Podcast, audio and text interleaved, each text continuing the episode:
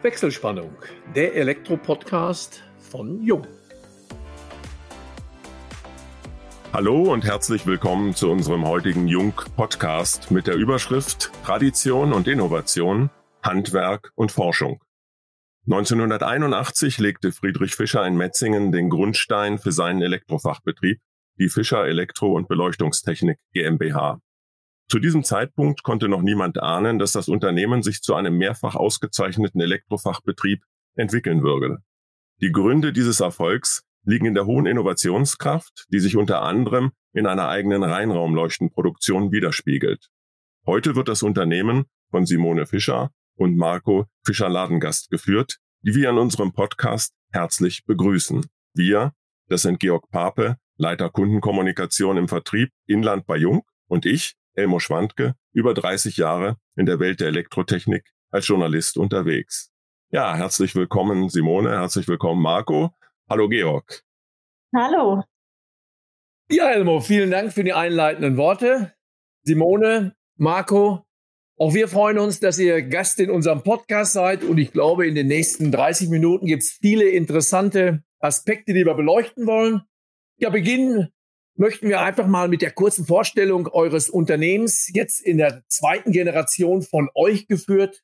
Es gibt, glaube ich, Elektro, Fischer, Beleuchtungstechnik seit circa 40 Jahren. Da darf ich euch bitten, Simone, Marco, gebt doch unseren Zuhörerinnen und Zuhörern einfach mal einen kleinen Überblick über den Werdegang eures Unternehmens.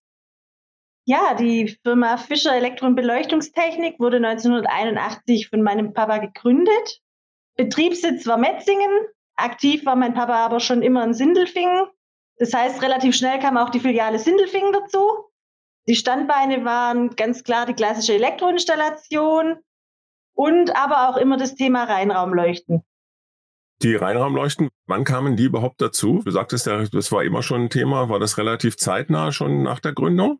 Von Anfang an. Das Thema Reinraumleuchten war immer so ein Thema, wo er im Hinterkopf hatte, wo er immer schon an der Entwicklung dran war, wo er das ganze Thema verfolgt hat und das lief einfach immer nebenher. Damit hat er natürlich am Anfang noch kein Geld verdienen können.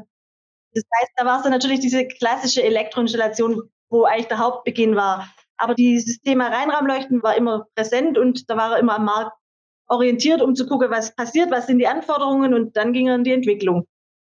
Weißt du eigentlich, was den Anstoß bei ihm gegeben hat, sich damit zu beschäftigen? Weil ich stelle mir vor, wenn ich einen Elektrofachbetrieb habe, dann plötzlich dieses Thema Reinraumleuchten zu fokussieren, das ist ja ungewöhnlich. Ne? Also ich glaube, das Thema Beleuchtungstechnik ist einfach schon immer ein sehr großer Schwerpunkt gewesen bei uns im Betrieb. Und durch die Kontakte, die er eigentlich schon vor seiner Selbstständigkeit hatte, hatte er auch immer schon Kontakt mit Leuten, die in dieser Branche unterwegs waren. Und die haben immer gesagt, ja, wir suchen da spezielle Leuchten für diese und diese Anwendungsfälle, aber wir haben nichts. Und dann hat er irgendwann mal gesagt, ja, dann machen wir einfach was. Und dann hat er sich mehr oder weniger hingesetzt und hat dann angefangen, Leuchten zu entwickeln, damals schon sich mit anderen Firmen zusammengeschlossen, um Informationen abzugreifen, was können wir machen, wie können wir das machen und hat einfach dann angefangen von null auf dann spezielle Leuchten für diese Reinraumgeschichte zu entwickeln. Das heißt also, wenn jetzt viele unserer Zuhörer und Zuhörer gar nicht genau wissen, Reinraumleuchten, sind die speziell abgedichtet? Gibt es da Schutzklassen für? Was sind die speziellen Anforderungen von Reinraumleuchten? Ja, also Reinraumleuchten gibt es ja für verschiedene Anwendungsfälle. Also wir produzieren mittlerweile natürlich für Reinräume in Mikrobiologie, Prozesstechnik, Pharmaindustrie. Wir machen medizinische Anwendungen. Wir sind in Krankenhäusern vertreten. Und je nachdem, was produziert wird, gibt es natürlich verschiedene Anwendungsfälle und Spezialthemen. Also die Leuchten müssen teilweise oder meistens komplett dicht sein. Also so ein Reinraum, je nachdem, was der für eine ISO-Klasse hat oder GMP-Klasse, braucht er halt diese Spezialleuchten, um beispielsweise bei Revisionen nicht den ganzen Reinraum zu verunreinigen. Die Leuchten dürfen nicht ausgasen, sie dürfen den Reinraum nicht verunreinigen. Und im größten Teil sind diese Leuchten auch Teil dieses Reinraums. Das heißt, ihr stellt die Leuchten nicht nur für den deutschen Markt her, sondern ich glaube, ihr seid mittlerweile in annähernd oder wenn nicht sogar schon über 100 Ländern der Erde mit euren Reinraumleuchten vertreten. Das sehe ich richtig, ja? Das siehst du richtig. Unsere Leuchten sind mittlerweile in mehr als 100 Ländern vertreten und im Einsatz und erfolgreich im Einsatz. Das heißt, die Leuchten werden auch von euch nicht nur jetzt projektbezogen auf eure Aufträge gefertigt, sondern ihr exportiert die, wie andere Industriegüter auch ins Ausland einfach. Also wir arbeiten regional mit Partnern zusammen und auch im europäischen Umkreis mit vorwiegend Herstellern, die Reinräume bauen, die dann projektbezogen bei uns die Leuchten anfragen, je nachdem, was sie von der Anwendung haben. Wir verkaufen direkt auch Leuchten an Bestandskunden für Revisionen, Austausch, Erneuerung. Aber vorwiegend arbeiten wir mit Reinraumherstellern hier im Umkreis zusammen. Das heißt also, die Gewichtung, Installation, Leuchtenherstellung, ist das irgendwie pari-pari oder hat sich da schon ein Schwerpunkt raus entwickelt? 50-50 würde ich schon sagen. 50 Prozent ist Fischer Installation und 50 Prozent sind wir im Leuchtebereich, im Reinraumleuchtebereich tätig. In diesem Reinraumleuchtenbereich habt ihr ja auch Kooperation oder Zusammenarbeit mit Forschungseinrichtungen, stimmt das? Das ist richtig. Unsere Leuchten, die lassen wir regelmäßig prüfen. Das heißt, wir haben jetzt nicht irgendwelche Leuchten, wo wir davon ausgehen, die sind gut, sondern wir lassen die prüfen, um zu wissen, ob sie gut sind. Und da arbeiten wir mit dem Fraunhofer Institut zusammen, wo wir regelmäßig im Austausch sind, um einfach auf aktuellem Stand zu bleiben. Und in der Zwischenzeit ist es so, dass wir vollumfänglich zertifizierte Leuchten haben, was sonst keiner auf dieser Welt so hat, wie wir es haben. Und das ist für uns natürlich ein absolutes Alleinstellungsmerkmal und das hilft uns, mit den Leuchten gut voranzukommen. Ja, Simone, das ist das klassische USB, also das Alleinstellungsmerkmal. Und wenn das noch weltweit ist, dann hat man da schon doch einen recht starken Fuß in der Tür. Ja, kommen wir vielleicht nochmal zurück auf eure Rollenverteilung im Unternehmen. Marco, ich glaube, ich darf es erwähnen, du warst ja vor einiger Zeit noch für gut fünf Jahre auch Mitglied in der großen Jungfamilie hier in Schalksmühle. Du warst von 2011 bis 2016 bei uns im Außendienst tätig und hattest damals schon eine große Affinität zum Thema Gebäudesystemtechnik, sprich KNX. Lebst du das weiterhin oder wie ist, fragen wir mal so, die Rollenverteilung bei euch im Unternehmen? Vielleicht einfach mal einen kleinen Überblick, wer sich um welche Bereiche kümmert. Also wir haben uns das friedlich aufgeteilt. Also ich kümmere mich um diesen technischen Bereich. Gebäudesystemtechnik ist einer unserer Schwerpunkte, auch mit unserer Leidenschaft, also auch meine Leidenschaft. Wir machen viele Projekte auch für andere Installateure und betreuen auch schon seit fast 20 Jahren weiterhin irgendwelche KNX-Projekte aus den 90er Jahren.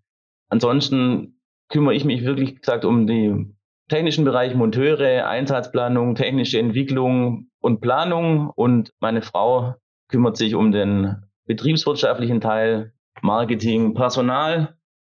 War das, Simone, schon immer bei dir vorgesehen, dass du mal deinem Vater folgen würdest und den Betrieb weiter in die Zukunft führst? Eigentlich ja. Also ich kenne nichts anderes. Ich bin da damit groß geworden. Die Firma Fischer wird 40. Ich bin noch nicht ganz 40. Das heißt, ich kenne wirklich nichts anderes wie die Firma Fischer. Und es ist klar, dass da meine volle Leidenschaft drin steckt. Und das ist einfach mein Leben, die Firma Fischer. Das ist einfach so. Also aufgrund dessen Optionen gab es schon, aber die wollte ich alle nicht. Ist also dann wirklich deine Leidenschaft, deine Berufung? Ja, bei Marco wird das mittlerweile ähnlich sein. Ist ja nun, ich darf das mal so nennen, aus der Industrie gekommen, musste da schwerst arbeiten und kann jetzt locker im Handwerk zurücklehnen, freizeitorientiert sein Brot verdienen. Ist das so? Du kennst jetzt beide Seiten?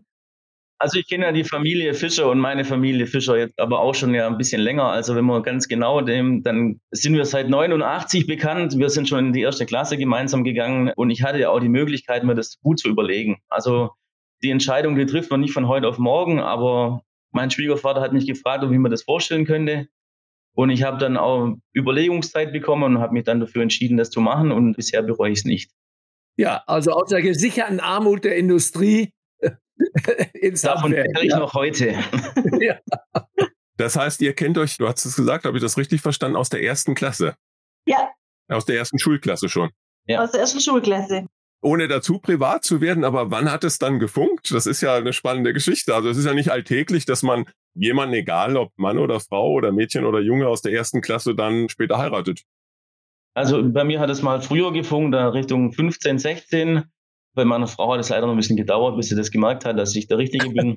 15, 16 war noch zu klein. Da ist er noch nicht über mich hinausgeraten. habe ich gesagt, geht noch nicht. Ich muss erst noch ein bisschen wachsen. Nur für dich, Elmo, also sowas gibt's auch im Sauerland. Also ich habe meine Frau auch schon sogar vor der Schulzeit gekannt, hat dann auch bis in so die Jugendzeit gedauert, bis wir das dann auch entdeckt haben, ja. Dann wechseln wir mal zum Betriebsalltag. Ihr habt, das hatte ihr erwähnt, einen achtjährigen Sohn und ihr seid natürlich mit eurem Unternehmen jetzt mitten in oder auch jetzt vielleicht hoffentlich im Ausklang der Corona-Krise. Ihr seid auch davon betroffen gewesen, sicherlich, dass Schulen geschlossen sind, dass Heimunterricht, neudeutsch ja Homeschooling genannt, stattfindet. Wie habt ihr diese Zeit auch mit eurem Betrieb, aber auch jetzt, wie habt ihr privat euer Leben organisiert? Ich stelle mir das nicht so ganz einfach vor. Also es war eine definitive Herausforderung. Normalen Alltag, wie wir ihn kannt haben, hatten wir gar nicht mehr. Wir haben dann trotz allem versucht, erstmal für alle den Alltag so gut wie möglich zu gestalten. Das heißt, unser Junior ist dann statt morgens in die Schule mit dem Betrieb wir hatten ein Büro eingerichtet, wo dann morgens Homeschooling war. Das haben wir dann auch durchzogen. Meine normale Arbeit konnte ich natürlich in der Zeit nicht machen, sondern wir haben einfach Online-Unterricht teilweise auch gehabt. Ich bin dann mittags in meine Tätigkeit versunken. Dann ist mein Mann nach Hause gegangen, hat dann der Junior mit und ich bin einfach abends sitzen geblieben oder andersrum oder wie auch immer. Also wir haben jetzt versucht, uns aufzuteilen, so gut es irgendwie auch nur ging. Natürlich musste der Junior diesem ganzen Stoff gerecht werden. Das heißt, den konnte man am wenigsten hängen lassen. Wir sind ganz, ganz glücklich, dass die Kollegen, die wir haben, mitziehen. Das muss man natürlich auch schon mal akzeptieren, dass dann hier immer Kind im Betrieb um einen rumrennt. Aber das haben alle wirklich ganz gut mitgemacht und uns da auch toll unterstützt. Und im unternehmerischen Alltag oder Handwerksalltag in Bezug auf Kundenkontakte ähnliches, welche Erfahrungen habt ihr dort gesammelt? Also wir hatten natürlich einige Probleme zu Beginn, weil wir einfach Unsicherheiten, wie können wir jetzt arbeiten, was können wir noch machen, wo können wir überhaupt noch hin. Wir hatten viele Verschiebungen, weil dann kurzfristig ein Kunde gesagt hat, bei uns durfte er jetzt nicht mehr rein, bei uns durfte er nur noch nach 18 Uhr rein, wenn kein anderer mehr da ist. Also dieser Alltag zu planen und einen geordneten Alltag im betrieblichen Leben zu haben, das war ein bisschen schwierig. Ja. Also da waren schon einige Fallstricke im Wege. Seid ihr im Zuge der Corona-Pandemie auch von Lieferengpässen, Preiserhöhungen und ähnliches, das ist ja ein aktuelles Thema, auch in der Branche betroffen? Also Preiserhöhungen sind ein Thema. Wir haben teilweise von Lieferanten schon die zweite oder dritte Preiserhöhung mitgeteilt bekommen. Lieferengpässe kommen immer mehr. Also von den komischen Geschichten, was Kunststoffteile betrifft, über Halbleiter, Elektronikbauteile, Kabel wird rationiert. Also man könnte fast schon meinen, man bekommt ein Märkchen, um ein Kabel zu bekommen vom Großhändler. Also das wird noch eine spannende Geschichte. Das heißt, bei euren Leuchten seid ihr dann ja auch Lieferant. Kriegt ihr da die Aufträge noch bedient oder habt ihr da auch schon Probleme von wegen, du sprachst an, Halbleiterindustrie, dass ihr da die Bauteile für die Fertigung ausreichend zur Verfügung gestellt bekommt? Bisher war das alles noch wirklich im grünen Bereich. Das haben wir alles relativ gut kompensiert kriegt, aber jetzt im Moment wird es eng. Also jetzt merken wir, dass die Luft dünner wird, aktuell. Jetzt müssen wir abwarten. Also wir tun, was wir können, aber natürlich, wenn wir keine Teile kriegen, können wir nicht produzieren. Ganz klar. Das werden sicher die Herausforderungen der nächsten Monate. Ich hoffe nicht unbedingt Jahre, aber das wird uns sicher noch das ganze Jahr begleiten. Kommen wir nochmal zurück auf euren Umzug ins Technologiezentrum Metzingen. Das war im Jahr 2017. Und ihr habt da ja ein recht imposantes Gebäude auf die Beine gestellt, was auch interessante, ich sag mal, Funktionen bietet. Vielleicht von eurer Seite mal ein paar Ausführungen dazu. Warum habt ihr euch entschlossen, dieses Gebäude dann auch wieder in Metzing zu errichten? Und wie nutzt ihr dieses und welche Funktionen sind dort realisiert worden? Also den Plan, hier in Metzingen ein Gebäude zu errichten, den hat mein Schwiegervater wahrscheinlich schon seit 20 Jahren in der Schublade gehabt. Er hat einfach gern gebaut und hat dann irgendwann für sich nochmal entschlossen, er realisiert dieses Projekt jetzt nochmal. Hat den Plan aus der Schublade rausgeholt und hat dann mit verschiedenen Architekten, Bauträgern dieses Gebäude hier im Alleingang, muss man sagen, im Vorfeld geplant. Was die Gebäudeausstattung betrifft, haben wir dann später als Firma Fischer die komplette Planung übernommen, auch die Ausführung, was den elektrischen Bereich betrifft. Wir haben ein komplettes KNX-System im Haus, wir haben eine Erdwärmepumpe mit Kühlungsfunktion, natürlich automatische Beleuchtung, Beschattungssteuerung, Beleuchtungssteuerung, das, was halt heutzutage Standard ist, ja. Nutzt ihr das auch zu Repräsentationszwecken gegenüber euren Kunden? Das heißt, gibt es da auch sowas wie Gebäudeführung, dass ihr sagt, so und so kann man das umsetzen? Oder ist das einfach erstmal standardmäßig nur für euer Unternehmen geplant gewesen? Also wir haben einen Raum bei uns eingerichtet. In unserem Besprechungszimmer gibt es die Möglichkeit, diese ganzen Technologien auch dem Kunde nahezubringen. Wir haben uns aber bewusst gegen einen reinen Showroom entschieden, weil diesen aktuell zu halten ein Riesenthema ist. Und wir wissen ja, jedes Jahr gibt es eine neue Messe. Das heißt, nach jedem Jahr ist dieser Showroom quasi alt. Wir versuchen es eher über flexible Muster zu zeigen und dem Kunde so die Sachen zu erklären. Simone, ihr habt mit dem Gebäude in die Zukunft investiert. Man stellt ja so ein Projekt nur auf, wenn man große Erwartungen oder zumindest nachhaltige Erwartungen an die unternehmerische Entwicklung in der Zukunft hat. Du hattest, Simone, mal gesagt, das Handwerk ist weitgehend immer auf sich allein gestellt. Die Großen bekommen vom Staat Unterstützung, ähnliches. Das heißt, du hast dort auch Unterstützung für das Handwerk, für den Mittelstand eingefordert. Was konkret vermisst du in der Politik in Bezug auf das Elektrohandwerk oder auf das Handwerk allgemein auch? Ich finde, das Handwerk wird schnell vergessen. Das scheint ziemlich unauffällig zu sein, das Handwerk, aber wir tragen ein wesentlicher Teil zu dieser Wirtschaft und zu dieser Welt. Und ich finde, das Handwerk ist einfach immens wichtig. Und im Handwerk dauert es länger, um Rücklagen zu bilden, um Investitionen tätigen zu können, wie in manchen anderen Bereichen. Und deshalb finde ich das immens wichtig, dass man das Handwerk nicht vergisst und einfach auch in gewissen Dingen mehr unterstützt. Mhm. Also wir haben natürlich bei uns in Sindelfingen hauptsächlich mit Mercedes zu tun. Die Stadt ist natürlich völlig fokussiert auf diesen Hersteller. Die ist auch abhängig ein Stück weit natürlich von Mercedes. Wenn gerade solche Themen sind wie Corona, da wird natürlich über jeden Großen, da macht man sofort Unterstützungen auf und macht und unterstützt und tut und nachher zahlen sie dann noch irgendwelche Dividenden aus an ihre Mitarbeiter oder Prämien, die wir mitfinanzieren und wir können das unseren Mitarbeitern so nicht anbieten. Und deswegen haben wir natürlich auch Probleme, gute Mitarbeiter zu finden fürs Handwerk. Wir haben einen interessanten Job, wir haben einen abwechslungsreichen Job, aber teilweise gehen sie lieber zu einer großen Firma und machen da halt jeden Tag von morgens bis abends immer das Gleiche.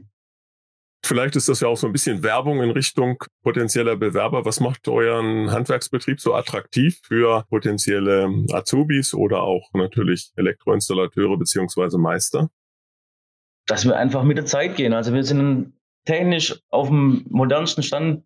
Wir leben diese Philosophie. Mein Schwiegervater hat 1992 noch eine zweite Firma damals gegründet im Bereich Netzwerktechnik. Wir versuchen, unsere Mitarbeiter zu fördern. Wir wollen auch was von ihnen, geben ihnen aber die Möglichkeit, auch sich selber zu entwickeln. Also wir legen keinen an die Kette, der liebste Mitarbeiter ist mir der, den ich eigentlich nicht oft sehen muss, der alleine läuft, der weiß, was er zu tun hat, der ein bisschen mit für das Unternehmen mitdenkt. Das sind uns die Liebsten, ja. Ja, wir sind einfach ein klassischer Familienbetrieb noch und das leben wir hier. Und wir sagen immer, wir suchen Leute, die wo mit uns bis zur Rente gehen möchten und dieses Familienleben hier einfach, diese Firmenfamilie mitleben möchten, ja. Ja, das ist ja gerade in der heutigen Zeit auch dieser sogenannte Wertewandel. War es früher eben noch selbstverständlich, dass man eben dort mitgearbeitet hat, gibt's heute im Grunde ja die zwei Seiten. Der eine möchte, Marco, wie es schon angesprochen, passt zum Daimler, da kann man natürlich genauso den BMW, die Großindustrie allgemein nennen, der möchte von 9 to 5, sagt man so schön, der möchte morgens zur Schicht, möchte nach sieben, acht Stunden dann eben nach Hause gehen und nichts mehr hören. Und bei euch ist es eben mehr die Berufung. Man ist mit dabei, man identifiziert sich wahrscheinlich deutlich mehr mit seiner Tätigkeit. Das ist gerade in der heutigen Zeit ja auch das Schlagwort Fachkräftemangel, glaube ich, eine große Herausforderung, dass wir hier auch weiterhin interessierte und befähigte junge Kolleginnen und Kollegen kriegen. Deswegen auch der Grund, denke ich, einer von denen, dass du auch seit jetzt gut zwei Jahren in der Elektroinnung Reutlingen tätig bist. Kann man da was bewegen? Vor zwei Jahren wurde ein neuer Vorstand gewählt und es kam die Anfrage, wer Interesse hat, der darf sich gern melden. Und ich lebe einfach nach dem Motto, wenn ich mich nicht beteilige, dann kann ich mich nicht beschweren. Und wenn ich nicht versuche, was zu ändern, dann kann ich nicht sagen, ihr habt alles falsch gemacht. Also muss ich die Verantwortung einfach übernehmen und dann sagen, dann gehe ich da hin und versuche was zu bewirken. Und man muss einfach sagen, die Leute sind schon gewillt. Also jemand, der da noch mit hingeht, der hat auch Interesse, dass seine Firma weiter besteht. Und wir versuchen dann schon an einem Strang zu ziehen. Simone Makro, euer Unternehmen ist mehrfach ausgezeichnet worden. Ihr habt den G&H Innovationspreis bekommen 2012, den Technologietransferpreis des Handwerkermagazin 2014, den Seifritz-Preis 2014 und den Elmar 2017. Was macht euer Unternehmen so preiswürdig und was bedeuten diese Preise für euch? Also die Wettbewerbe, die sind für uns eigentlich immer die Möglichkeit oder waren schon immer für uns die Möglichkeit, unsere Leistungen und unsere Entwicklungen einfach auf Fachleuten vortragen zu lassen und vorzuzeigen und auch bewerten zu lassen. Das ist für uns einfach eine Bestätigung für das, was wir täglich machen.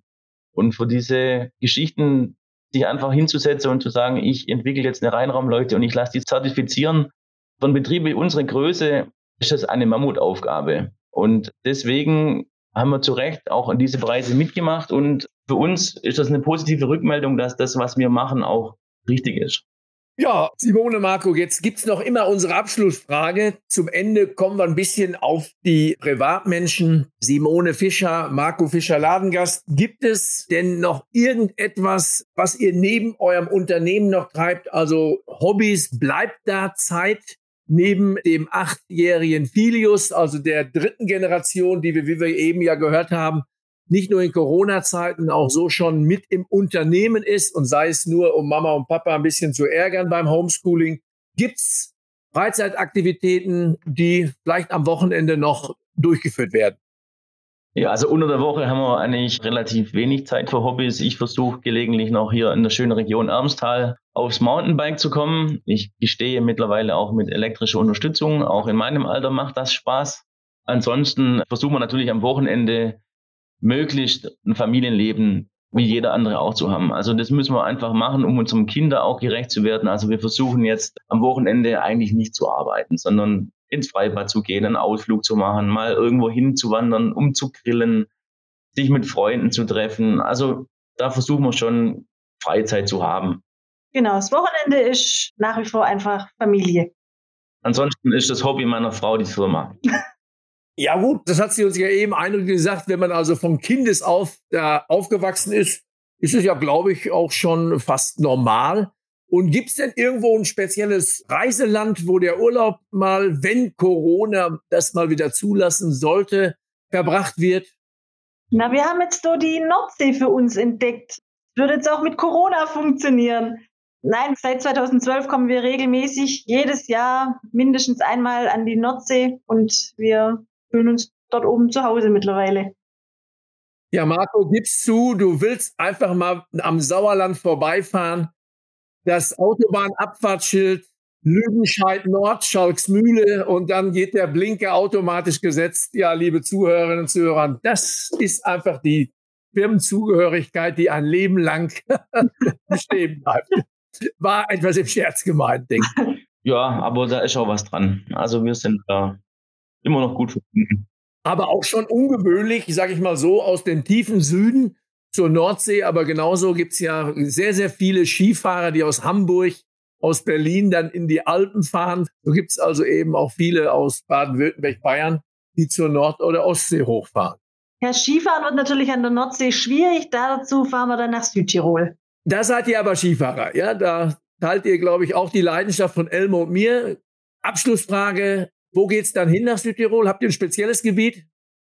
Also wir waren letztes Mal in der Ecke von Meran. War ganz nett. Also, also wir sind flexibel, was das betrifft. Ja. Wir suchen uns ein schönes Hotel mit einem angenehmen Berg, wo wir auch noch runterkommen, weil wir haben Skifahren erst mit unserem Sohn begonnen. Der fährt mittlerweile natürlich nicht nur Fahrrad besser wie wir, sondern auch Ski besser wie wir. Und wir suchen dann dementsprechend einen Berg, wo auch wir zwei noch runterkommen.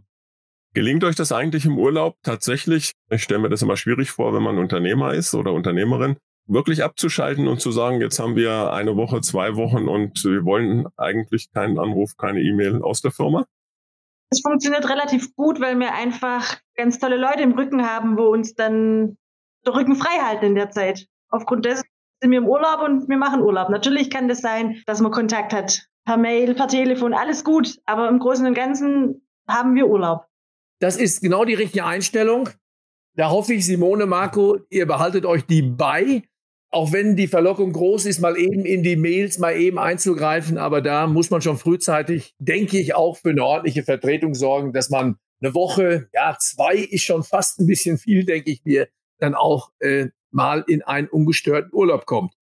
Ja, wir bedanken uns bei euch, Simone Marco, für eure Teilnahme an unserem Podcast, wünschen euch weiterhin natürlich erstmal gesundheitlich alles, alles Gute und auch weiterhin den geschäftlichen Erfolg, den ihr in den letzten 40 Jahren schon hattet, sowohl mit äh, Reinraumleuchten als auch mit eurem Elektroinstallationsunternehmen.